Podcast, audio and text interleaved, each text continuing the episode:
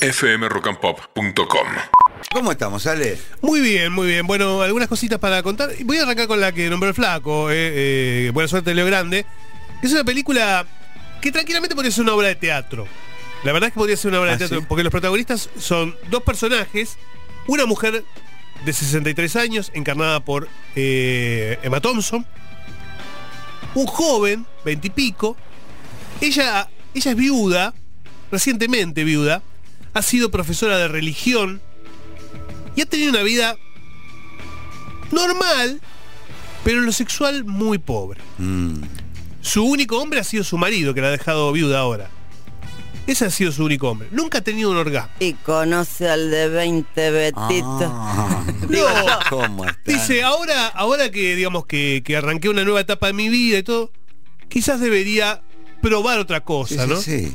Y contrata a este gigoló que se hace llamar Leo Grande, justamente. Leo Grande. Sí, Leo Tiene Grande. alguna connotación Sí, bueno, Claro. sí, sí. Ok, ok.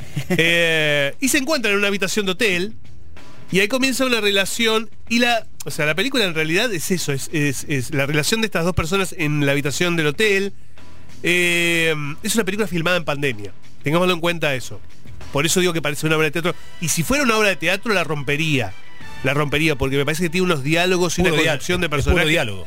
es Puro- diálogo, puro diálogo. diálogo, interrelación. Es una cuestión que tiene que ver con, con un montón de cuestiones, ¿no? Con el tema de cómo se vive la sexualidad a cierta edad, eh, con una cuestión de, de, digamos, de, de oportunidades laborales que, que los jóvenes hoy no tienen. Hay un montón de cuestiones, ¿eh? Hay un montón de cuestiones, pero la química entre los dos personajes es fabulosa y la actuación de Emma Thompson es increíble. Llegando en algún momento, no les quiero spoilear nada, pero llegando en algún momento a protagonizar un desnudo frontal. ¿eh? Una, una mujer con 63 años que nunca la hemos visto desnuda en pantalla. Además, viste que ella en una nota dijo, yo no sé si fue antes o después de hacer esta peli, pero dijo que le costaba mucho mirarse al espejo desnudo. Claro, exacto, totalmente. Totalmente. Y bueno, y acá creo que hay como eso, hay como un romper un tabú. Genial. Eh, no es una película. A ver, es una película de diálogos, es una película de actuación.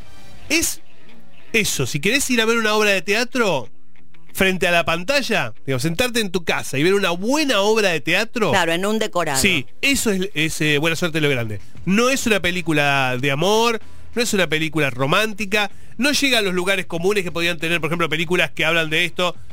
De esto quiero decir, de, de- personas que se prostituyen y que se encuentran con otra persona que, digamos, que, les va a cambiar la vida, eh, como puede ser, no sé, Mujer Bonita, eh, o cualquier otra que uno, que uno recuerde en este momento. Esto es otra cosa. Esto es otra cosa. Por eso les digo, si la van a ver, véanla con esa premisa, de que se van a enfrentar a una obra de teatro con dos grandes actores y con una actuación magistral de Matonzo. Y con una historia que puede a muchos conmover eh, por esta cuestión de decir, ¿qué he hecho con mi vida? ¿no? ¿Qué, tan, ¿Qué tan importante ha sido otras cosas que he dejado de lado mi propia sexualidad, mi propio placer, ¿no? mi propio sentirme bien? Y de eso habla un poco la película. ¿eh? Buena suerte lo grande que está disponible en Netflix.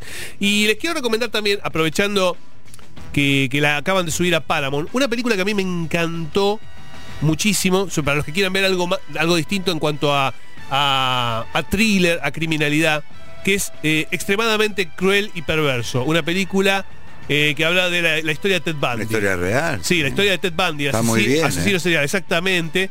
Yo les digo, esta es una, una película que, digamos, retrata lo que fue este personaje para la comunidad norteamericana. Fue quizás el, el asesino serial más popular en su momento y un personaje que ha creado en la cultura, ha quedado en la cultura pop por todo lo que ha significado él, no solamente con sus crímenes, sino con cómo se ha comportado frente a la prensa, en un juicio que fue transmitido. Bueno, hay más de un documental sobre Ted Bundy. Sí, sí, sí, hay muchos documentales y hay algunas películas también, pero ninguna, ninguna este, tan fuerte y tan bien, eh, tan bien eh, eh, lograda en cuanto a, a climas, en cuanto a, a prestancia como esta película, como extremadamente cruel, que está disponible en Paramount. Es una película que en su momento pasó por cine. eh, pero que no tuvo suerte en cine. La verdad que se estrenó y, y pasó medio inadvertida. Eh, una actuación soberana de Zac Efron. Zac Efron es quien se pone en la piel de Ted Bundy. Eh, y les digo, la rompe, la rompe en la película. Así que se las recomiendo. eh, extremadamente cruel, malvado y perverso. Así es el título de esta película sobre Ted Bundy que está disponible en Paramount Plus. fmrockandpop.com